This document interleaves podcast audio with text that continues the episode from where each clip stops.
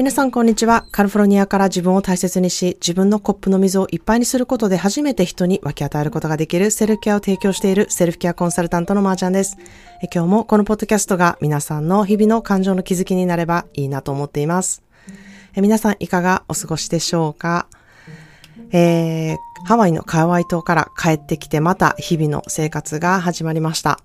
えー、エディオは会社に行ってですね、私は家事とお仕事をして、子供たちはまあ習い事があったり、バイトがあったり、それぞれのね、スケジュール管理をするのもまあ私のお仕事で、そしてプロジェクトマネージャーのように、あなたはこれ担当ですよとか、えー、これたつ、今日は手伝ってねという振り分けをするのもまあ私のお仕事なんですね。まあ、そうやって振り分けをすることで、私の負担っていうものを軽くしているんですね。これがもう本当に大事なことで、私が全部やってしまうと本当にいっぱいいっぱいで、もうセルフケアどころじゃなくなるっていうことの、になってしまうんですね。まあこれ何気なしに言ってるんですけど、本当に世の中のお母さんみんなに大声で言いたいなっていうふうに思っています。いや、皆さんやりすぎなんですよ。それで、できる人がめちゃくちゃ多いので、私みたいにちょっと、あの、下手れな方は、あの、手伝ってっていうことがすごい言いた、言いやすいとは思うんですけれども、あの、できちゃう人って本当にどんどんやっちゃうので、うん、手伝ってもらうっていう概念がない方が多くて、うん、自分で全部やってしまう方が多くて気がついたらいっぱいいっぱいになってるという場合がすごく多いんじゃないかなというふうに思います。なので自分はやりすぎてるっていうことをまず実感すること、そして手分けしてやってもらうことっていうことをね、意識してほしいなというふうに思います。そして子供がまだ小さくて手分けできないっていう場合は手抜きをしてほしいなというふうに思います。で、子供はですね、あの、思ったより手伝うことってできるんですよね。まだ小さいからって思っていても結構できるんですよね。なのでちょっとやらせてみてほしいなっていうふうに思います。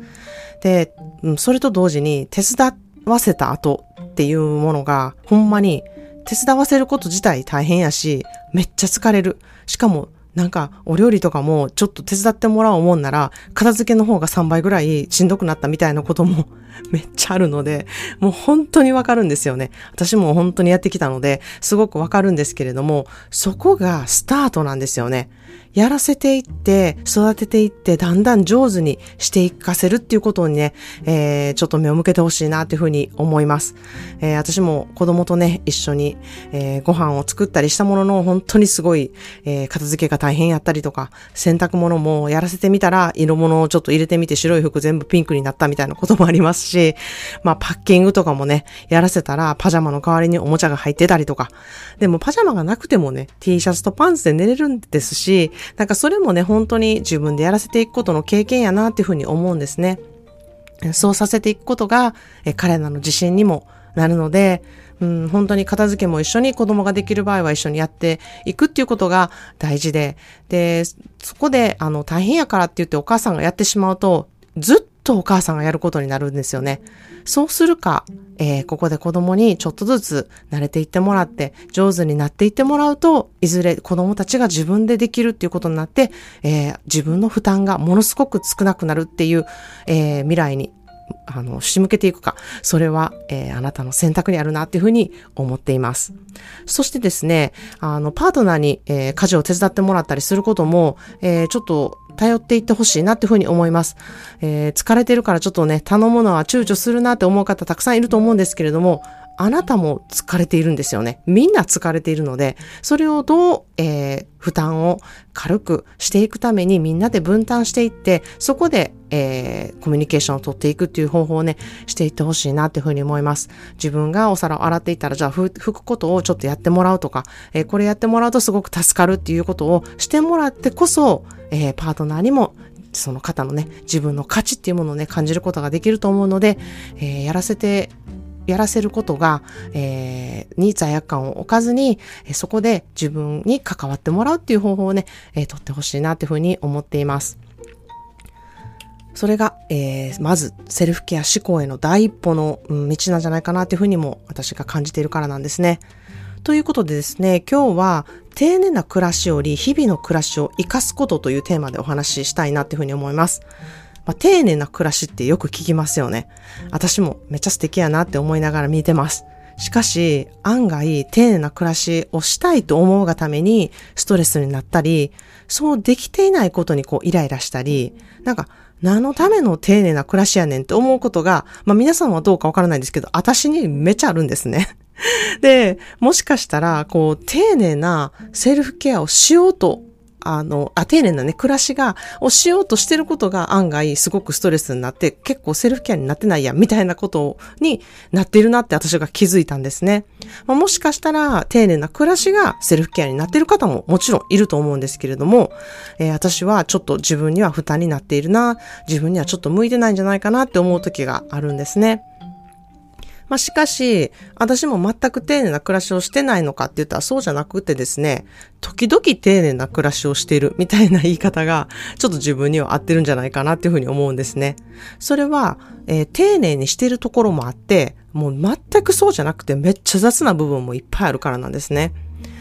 で、まあ毎日私コーヒーを入れてるんですけれど、そこは結構丁寧に入れてるんですね。で、結構こだわりもあって、今日はこういう飲み方で飲みたいっていうものがあるから、それに関して時間をかけて丁寧にコーヒーを入れたりするんですけれども、ご飯を作るときは結構速さが勝負っていうふうに思ってるので、切り方とかめっちゃ雑なんですよね。で、食器を洗うときも私も結構時間を短時間でなるべく早く終わらせたいっていうの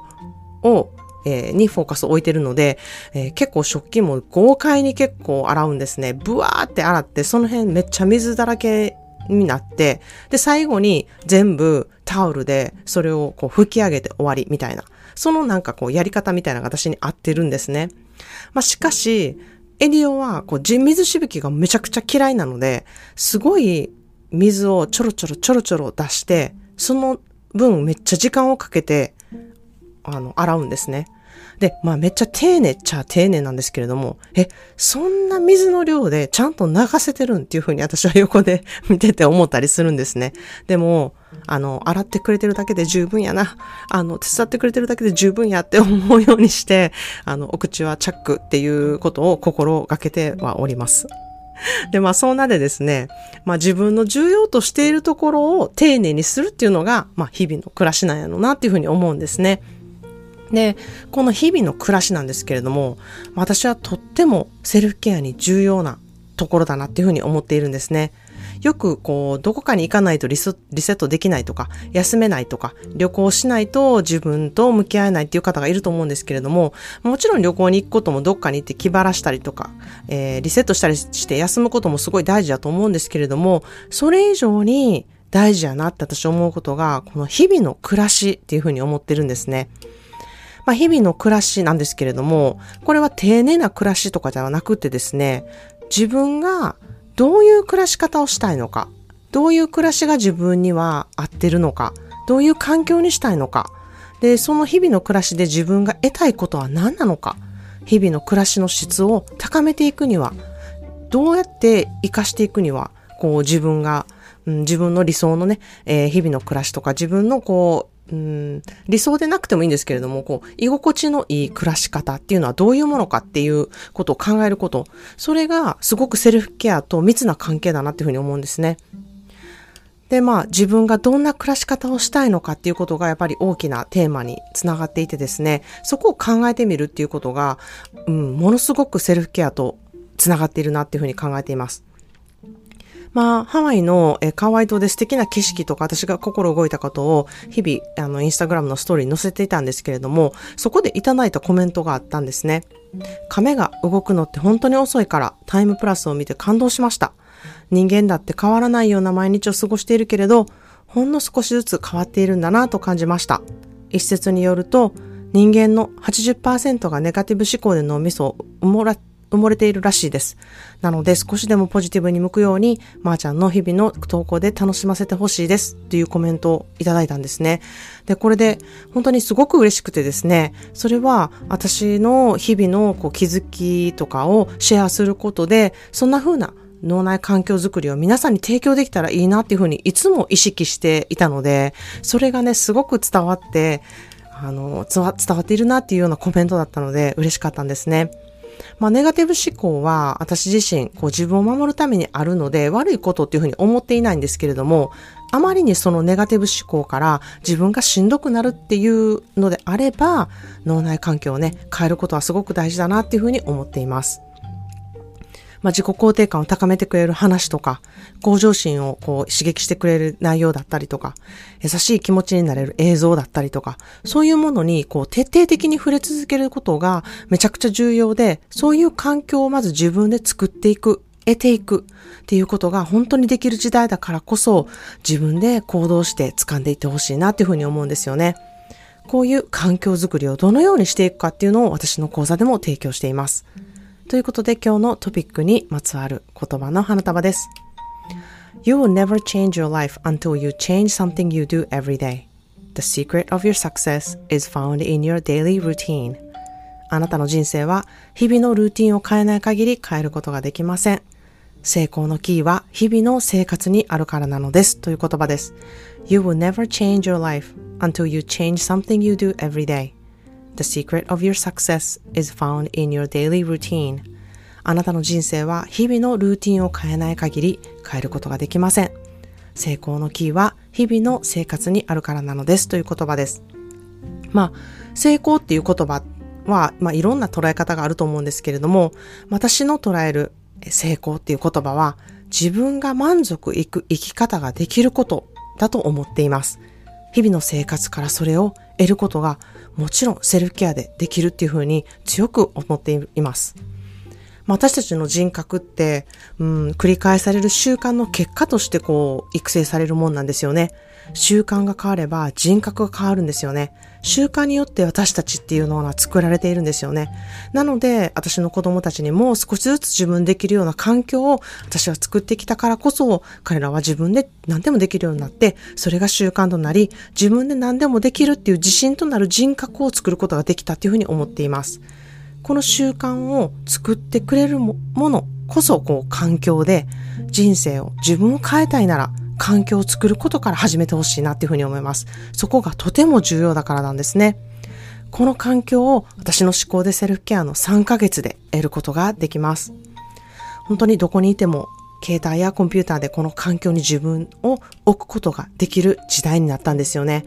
良い環境づくりに重要なもう一つの要素が自分はどんな人たちの中で生きていくかっていうところなんですね。関わる人、取り巻く人によって自分の環境っていうものが変わっていきます。普段きっと会えない人と、えー、関わること、まあ、厚かましいことかかもしれないんですけれども、もしかしたら私もその一人かもしれません。もしそうであるなら、カリフォルニアで人生の半分以上を過ごしたマーちゃんっていう、えー、セルフケア思考とか、えー、感性を持つ人と関わっていく環境を得てみたいと思うのであれば、その環境をゲットすることはできるんですよね。別にそんな環境いらんわっていう方もいると思うんですよ。それはそれで全く問題ないなっていうふうに私も思っています。しかしその環境に自分の身を置きたい、環境づくりをすることで自分の視野を広めたい、成長させたい、自分を活かしていきたいと思うのであれば、この3ヶ月でその環境を得ることができます。まあ、これは私だけじゃなくてですね、えー、一緒にあの受けてくださる講座の方もそのつながりができるっていうことですね。それは普段自分の周りにはいない環境を手に入れることができるので、えー、そういうことを手に入れたいなって思う方には本当にぴったりの講座だなっていうふうに思います。自分の好きな時間に携帯一つで、コンピューター一つでこの環境に自分の身を置くことができます。まあ、そんな便利な時代になったので、外国に行かなくても外国で暮らしている人とつながることができたり、いろんな感性を持った人とつながることができたり、えー、また反対にね、自分はずっと日本で暮らして、日本でね、暮らしているけれど、うん、あの、それはね、海外在住の方にとっては、すごく貴重なことでもあるんですね。まあ私自身、本当にそれが貴重だなっていうふうに感じているからなんですね。で、そう思う人が環境にいることで、あ、自分の日本でのこの体験、今ある自分の暮らしっていうものは、すごく貴重なんだっていうことがね、あの、知ることができるんですよね。